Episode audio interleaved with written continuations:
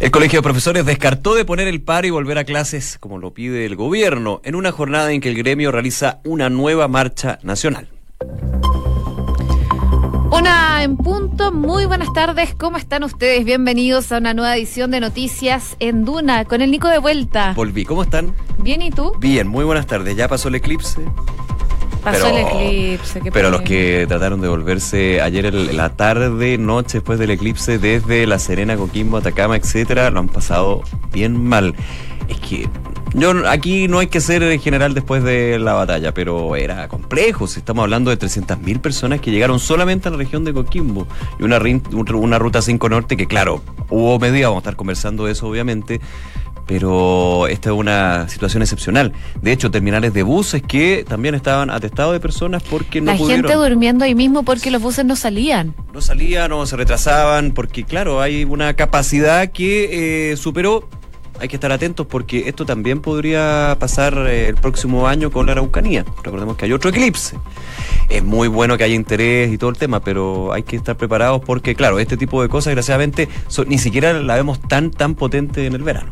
Además, que yo creo que los más felices eran los del ámbito turístico, donde fue tanta gente, mucho gasto. La gracia, la idea y que justamente llaman los operadores turísticos y la gente de los municipios de la región de Coquimbo especialmente, era que aprovecharan de quedarse más tiempo. Claro, claro, por temas de trabajo, por días libres, obviamente eso ojalá uno pudiera, pero el llamado era justamente a aprovechar, quedarse un día más y partir más tranquilo. Bueno, hay algunos que se fueron ayer y querían volver en la tarde, noche, súper justo, pero muy complicado. No lo lograron. O lo lograron, pero a altas horas de la madrugada. Bueno. Les cuento qué nos dice la Dirección Meteorológica de Chile, ya dejando un poco atrás el eclipse. A esta hora en Santiago hay 14 grados de temperatura. Se espera que esté totalmente despejado durante esta tarde. 18 grados se esperan como máxima para el día de hoy. Una jornada en donde también vamos a estar muy futboleros porque juega Chile eh, frente a Perú a las 20-30 horas. Les cuento también que en Viña del Mar y Valparaíso 17 grados en estos momentos, totalmente despejado, eso sí, con compañía de vientos de entre 25 y 40 kilómetros por hora. En Concepción se esperan eh, precipitaciones débiles, eh, chubascos más bien, durante toda la jornada del día de hoy, una condición que duraría solo eh, esta jornada y ya mañana se espera solo nubosidad parcial. Puerto Montt, misma condición, 10 grados de temperatura, bastantes precipitaciones que van a ir variando de intensidad moderada, así que probablemente se van a, a ir guiando las nubes con agua y van a llegar llegar solo las nubes para tapar el sol durante los próximos días porque no se prevén precipitaciones. Oye, y revisemos las calles de Santiago. Ojo, marcha de profesores durante esta mañana. De hecho, la UST, el Ministerio de Transportes, nos informa hace solamente 12 minutos que se amplían los desvíos de Alameda al Oriente por la marcha del Colegio de Profesores, los buses por Toromazote y los autos por General Velázquez. También eh, bastante otros desvíos. Terminó el desvío en Vicuña Maquena con Santa Isabel. Obviamente ya el paso de Plaza Baquedano por eh, la Alameda. Y eh, hace una hora, cuidado, colisión en Manquehue, al norte, a la altura de Presidente Riesgo, la comuna de Las Condes. Pero claramente toda la situación y toda la alerta de la OST está puesta en esta marcha de profesores que sigue movilizándose por la Alameda. Y vamos a estar conversando también de lo que ha sido el conflicto entre el gobierno y el gremio. Una de la tarde con cuatro minutos, revisamos las principales informaciones de este día miércoles en los titulares. El Colegio de Profesores realiza a esta hora una nueva marcha por la Alameda tras un mes de paro docente. Esta mañana, en Duna en Punto, el subsecretario de Educación, Raúl Figueroa, aseguró que uno esperaría un mayor liderazgo de parte de la directiva del Colegio de Profesores para poder resolver este problema. El subsecretario del Interior se trasladó a Arica para monitorear en terreno la situación migratoria. Rodrigo Villa tomó hoy un vuelo y visitará, entre otras cosas, los pasos fronterizos no habilitados. El viaje se produce luego que el lunes el gobierno proyectara que unos 300.000 venezolanos podrían buscar establecerse en nuestro país. El ministro de Economía, Juan Andrés Fonten, está evaluando realizar ajustes al proyecto que fortalece la autonomía del Instituto Nacional de Estadísticas. El titular de Economía expuso los lineamientos de la agenda legislativa y de reimpulso económico de la cartera ante la Comisión de Economía del Senado. Eh, El excomandante jefe del ejército, eh, Humberto Viedo, aseguró que la jueza Rutherford ha actuado con parcialidad. Una semana que fuera detenido por malversar 4.500 millones de pesos desde las arcas fiscales. El general Retiro aseguró en una entrevista con la tercera que podrá demostrar cada uno de los depósitos en efectivo en sus cuentas y gastos de inteligencia. Colapsó el terminal de buses de La Serena por los visitantes que buscan regresar tras el eclipse de sol. Debido a los tacos en la carretera, los buses no han podido partir a tiempo a sus respectivos destinos, lo que se tradujo en el colapso del rodoviario. Algunas personas incluso tuvieron que dormir en el lugar de la tarde con cinco minutos vamos de inmediato con información de último minuto preocupante lo que entrega a esta hora Mega porque eh, informa que Marcelo Albornoz, recordemos, uno de los tres jueces de Rancagua, de la Corte de Apelaciones de Rancagua suspendidos, habría muerto en esta jornada. Según la información que entrega Mega, el magistrado se encontraba suspendido de su función, estaba siendo investigado y hasta el minuto se está hablando de la muerte entonces de este ministro. Recordemos que el día de ayer ya el Pleno de la Corte Suprema avanzó en lo que era justamente el proceso que había ya iniciado la ministra eh, investigadora, en este caso Rosa María Malle, con respecto a irregularidades en la Corte de Apelaciones de Rancagua. Y ayer se comenzó y se inició a eh, este cuaderno de remoción, justamente para los tres pues Según la información que entrega Mega a esta hora, el profesional habría sido encontrado en su casa y se investigan las causas del deceso, según la información confirmada por ahora noticias por el Ministerio Público y también la Policía de Investigaciones. Esto es información de último minuto. Todavía no se confirma si está la posibilidad de eh, las causas y por sobre todo cómo fue la situación de esta muerte, pero sí se confirma desde ahora noticias con información tomada de la PDI, la muerte entonces de uno de los tres jueces suspendidos de la Corte de Apelaciones de Santiago. Bueno, recordemos que el Pleno de la Corte Suprema decretó la apertura del cuaderno de remoción contra estos tres jueces, eh, uno de ellos Albornoz, como tú mencionabas, que estamos a la espera entonces de la confirmación de esa información, pero eh, por supuesto está en duda eh, el trabajo que ha hecho los tres jueces de la, de la Corte de Apelaciones de Rancagua, Milo Elgueta, Marcelo Vázquez y Marcelo Albornoz.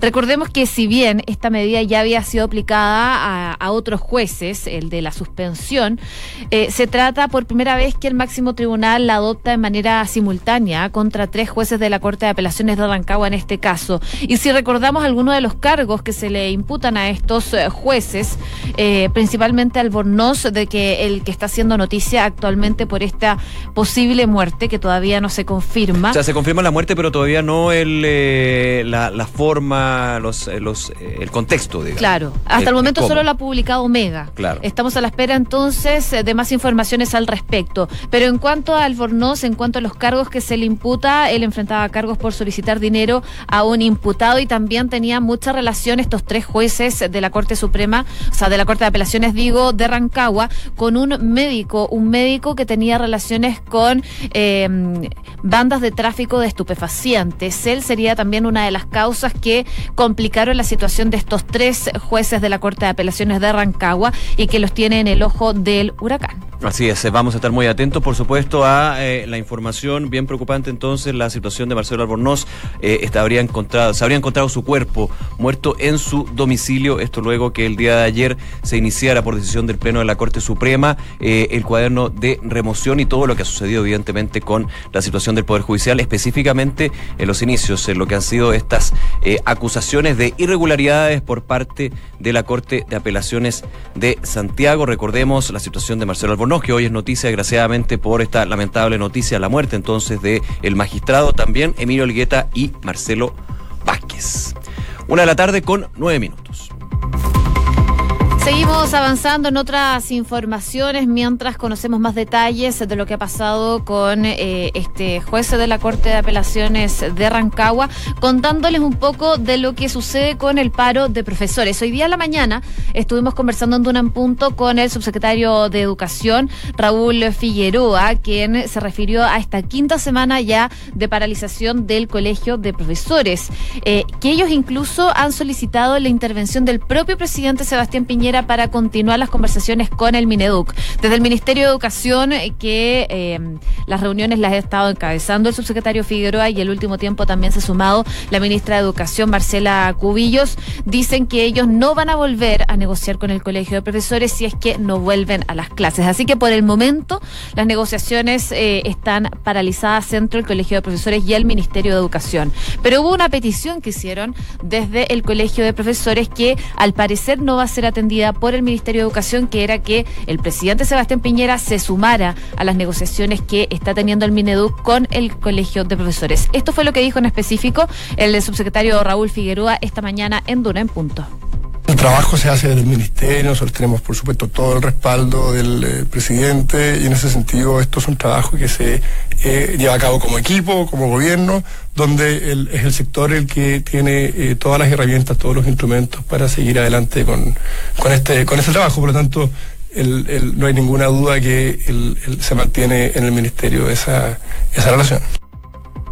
Hay las palabras entonces del subsecretario de Educación, en quien respondía tajantemente que el presidente Sebastián Piñera tiene toda la confianza en eh, cómo el Ministerio de Educación ha llevado estas negociaciones con el Colegio de Profesores. También Raúl Figueroa enfatizó que han contestado este petitorio que ha hecho el Colegio de Profesores respecto a sus demandas, que han tenido conversaciones que han sido fructíferas, pero que finalmente el fin de semana decidieron irse y continuar con este paro que ya completa su quinta semana. Claro, complicado, ya desde el gremio han dicho, eh, nos están pidiendo volver a clases, de poner el paro. Si en cinco semanas no hemos tenido ninguna respuesta, ningún avance, satisfactorio, dicen ellos. Eh, ¿Qué pasaría si deponemos el paro? Entonces ellos dicen desde el Colegio de Profesores eh, que vengan las soluciones y de ahí retomamos las clases lo que pasaría con cualquier eh, negociación colectiva. En algún minuto, Mario Aguilar, claro, hacía la diferencia entre lo que eran las declaraciones del ministro, del presidente Sebastián Piñera, quien decía que este paro es ilegal. Claro, no, es, no hay una negociación colectiva entre medio, pero la Corte Suprema en algunas eh, causas y por sobre todo también la Constitución ampara lo que es eh, el libre, la libre manifestación. Bueno, son temas más bien jurídicos, legales, pero efectivamente lo que aquí está en juego es la situación de cientos de niños que evidentemente están sin clases, miles de niños y que desgraciadamente eh, se espera que vuelva a las negociaciones, que vuelva a las conversaciones. La mención a educadoras de párvulo y también diferenciales es la gran piedra de tope. Hay tema de recursos involucrados que desde el gobierno, dirección de presupuesto, se dice que no hay plata. Desde a otras eh, vías se dice que de forma gradual sí se podría dar. Así que, el eh, presidente del Colegio de Profesores, Mario Aguilar, también estuvo durante esta mañana en Duna, específicamente en Hablemos en Off, eh, refiriéndose a lo que ha sido este paro de profesores y la conversación que ha tenido constantemente con el Ministerio de Educación. Y hablando de una postura que ha tenido el Mineduc que, eh, entre comillas, buscan reventarlos poner esa, esa frase es bastante dura, pero eh, es lo que dicen desde el Colegio de Profesores que ha sido la estrategia que ha tenido el Mineduc. Escuchemos lo que dice el eh, presidente del gremio esta mañana en Hablemos en Off. Ellos están apostando al desgaste, bastante evidente. Bueno, lo cual yo lo encuentro bien perverso porque ¿qué puede, qué, qué puede ganar con que los profesores terminemos desgastados, derrotados? Estoy poniendo los términos como más extremos que a lo mejor se conversan en la moneda. Nosotros queremos conversar. Si yo, yo creo que el, conversar nunca está de más, nunca es inútil, aunque no llegue a una solución inmediata. No, no, La gente dialogando se tiene que entender. Bien, ahí las declaraciones del presidente del Colegio de Profesores en Hablemos en Off. Hoy eh, marcha convocada por los profesores no solamente en Santiago, sino en otros puntos del país. Y eh, yo hablaba de esta mención a educadoras parvulares y también eh, de educadores diferenciales, pero también una de las piedras de tope es la situación de la reforma curricular. Lo que está pidiendo el Colegio de Profesores es postergar la implementación del de, el cambio curricular en tercer y cuarto medio, algo que evidentemente está en Oye, las manifestaciones del Colegio de Profesores, como tú decías, Nico, no se están desarrollando solamente aquí en Santiago, también se han generado manifestaciones en Tocopilla, donde los profesores protestaron realizando un videoclip en que hacen un llamado al gobierno considerar sus demandas. También hay marcha en Concepción, que hasta el momento ha tenido una gran convocatoria.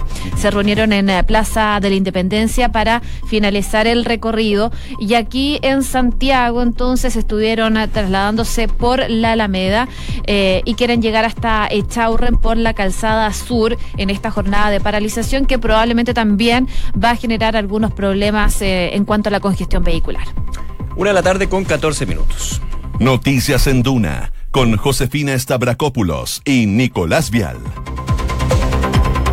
Bien, vamos con otras informaciones, eh, recordando también la que dábamos al comienzo, estamos recabando más eh, datos con respecto a la muerte del eh, ministro de la Corte de Apelaciones de Rancagua, Marcelo Albornoz. Ya se empiezan a conocer más antecedentes, más datos, que la familia se habría comunicado con el Tribunal de Alzada justamente para confirmar que fue encontrado el cuerpo de este juez. Recordemos el día de ayer, a solo unas horas de que se abriera el cuaderno de remoción, decisión que tomó el Pleno de la Corte Suprema con respecto a irregularidades, no solamente de este juez, el ministro Marcelo Albornoz, sino también Emilio Elgueta y el juez Vázquez. Por supuesto, es una información en desarrollo que se conoce solamente algunos minutos, no se tiene clara la hora, la, fecha también de muerte, también eh, las causas, la forma en que murió.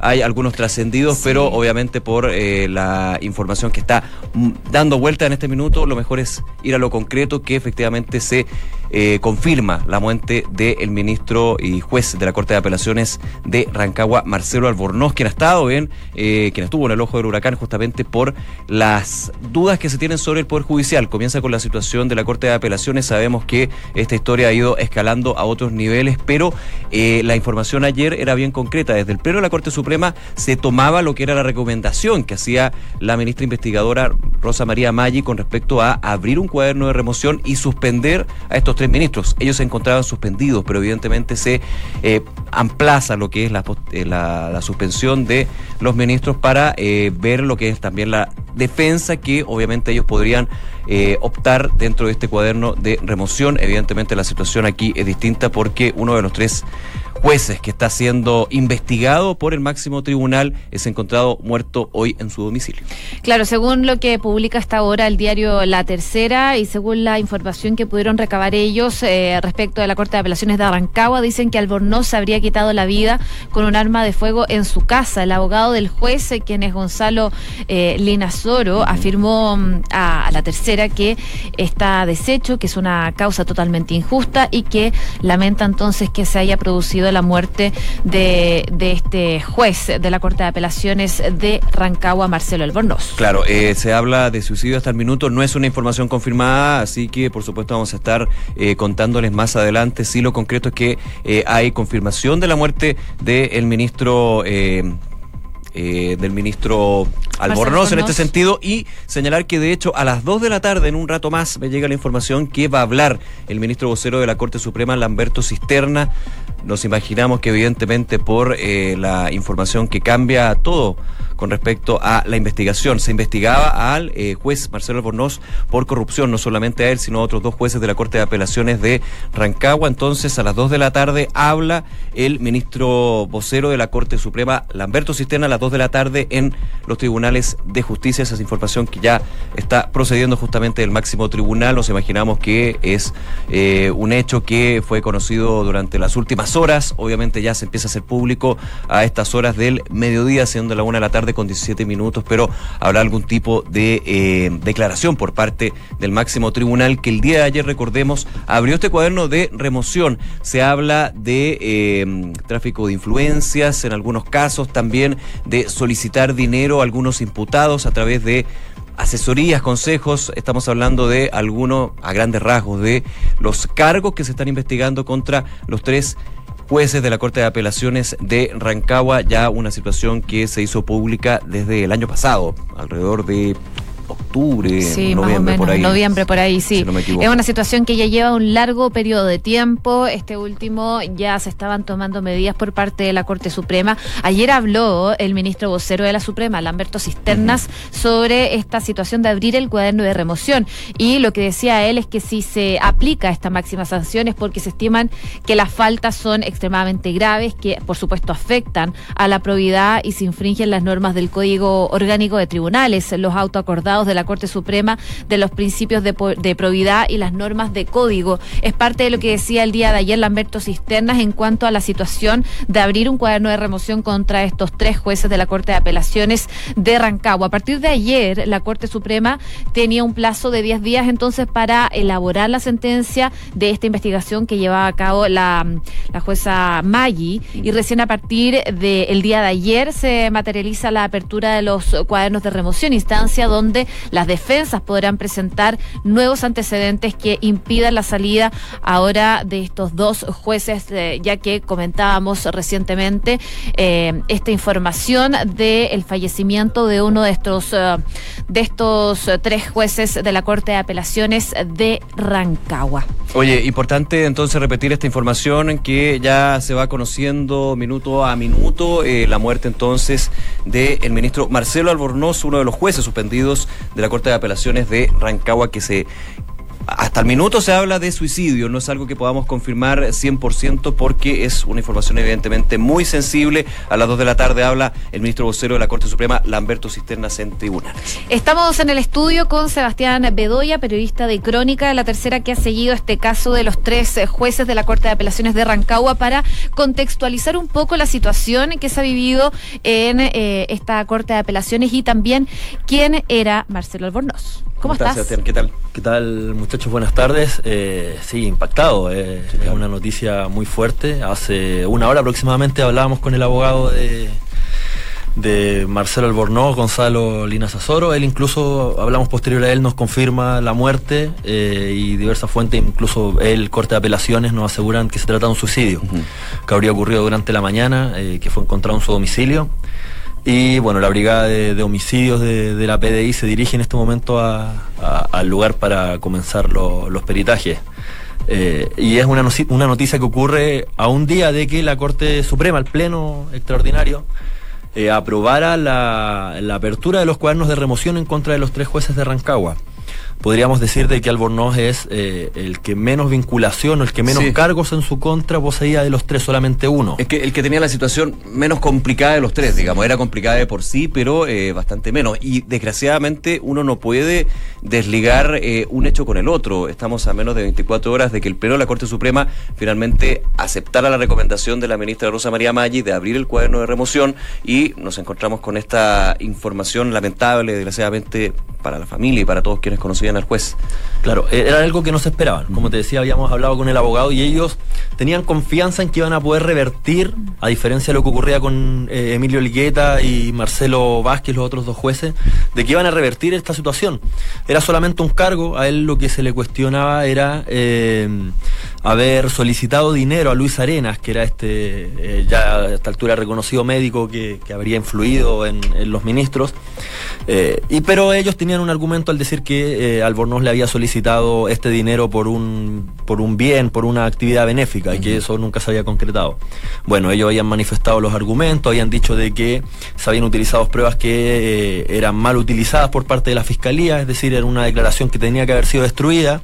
En eso se basaba la acusación pero que finalmente había sido considerada pese a, que, a la ilegalidad de lo mismo. Por lo tanto, ellos tenían mucha confianza al respecto.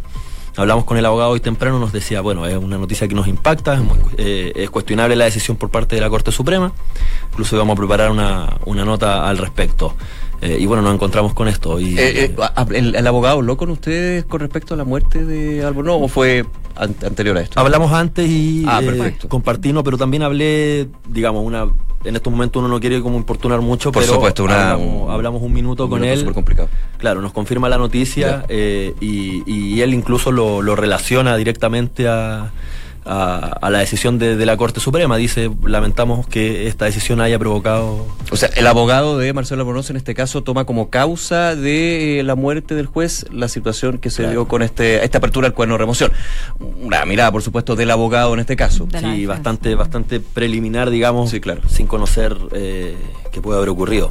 Eh, pero, pero claro, ese es finalmente el, eh, el asunto. Eh, va a hablar el vocero de la Corte Suprema ahora a las 2 de la tarde, Lamberto Cisterna. También se espera un comunicado por parte de la Corte de Apelaciones de Rancagua, que es donde él ejercía desde abril de 2017. De hecho, estoy leyendo por ahí que es la familia quien comunicó a la Corte de Apelaciones de Rancagua justamente la muerte de, del juez Vázquez en este caso. Así es, ellos confirman. Fue no, perdón. Sí. Eh, ellos confirman y eh, son los que comienzan a, dar a conocer esta, lamentable noticia. Estamos con Sebastián Bedoya, periodista de Crónica de la Tercera, eh, conversando, digo, de esta lamentable noticia de la muerte de uno de los tres jueces de la Corte de Apelaciones de Rancagua, Marcelo Albornoz.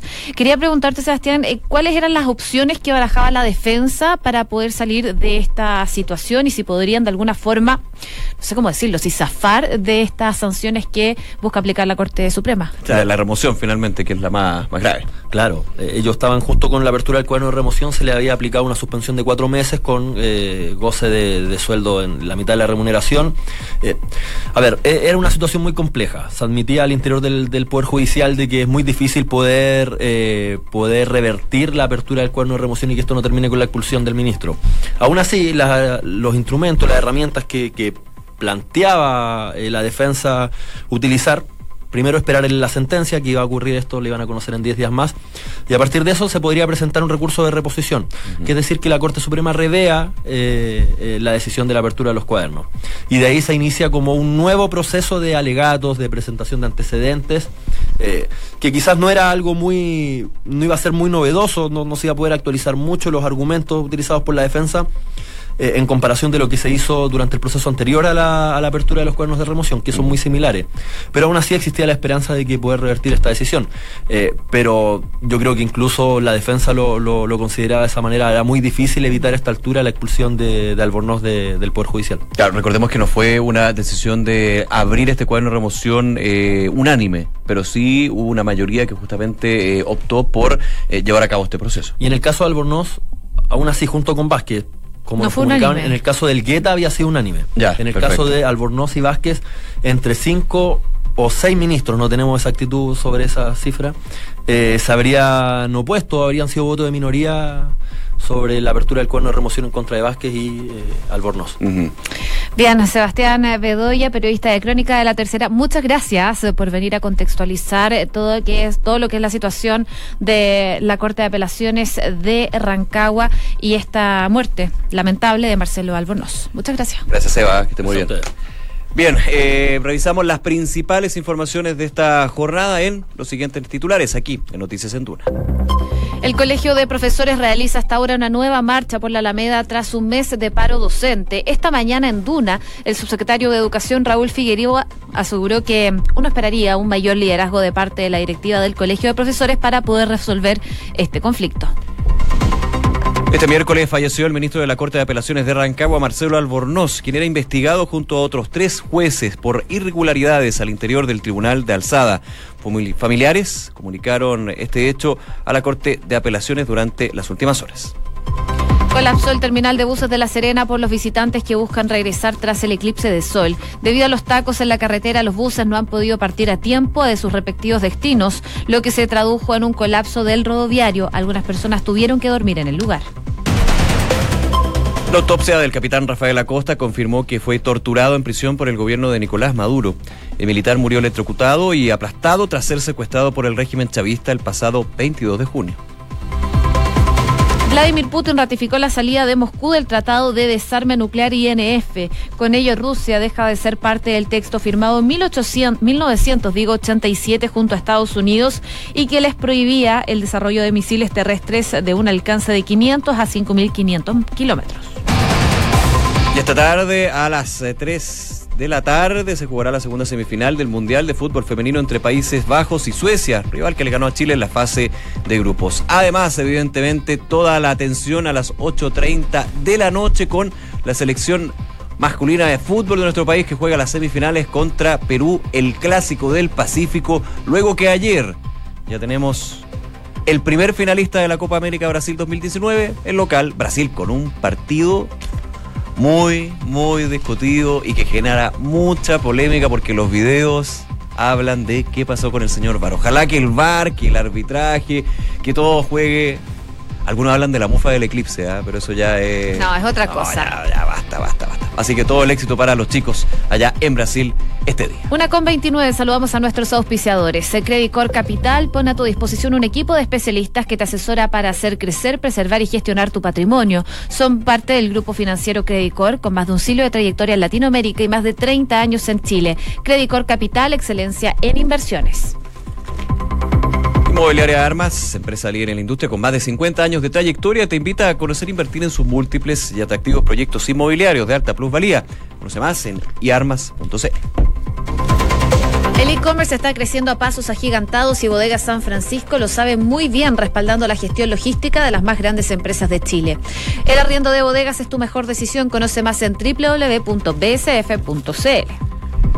Donde tú vas está Visa Inversiones, invierte en depósitos a plazo, fondos mutuos y acciones desde donde estés. Descarga ahora la app Banco Vice y actualiza tu forma de invertir. Banco Vice y Visa Inversiones, simple para ti. Nos vamos, viene una nueva edición de información privilegiada y luego la tercera PM. Que esté muy bien. Buenas tardes.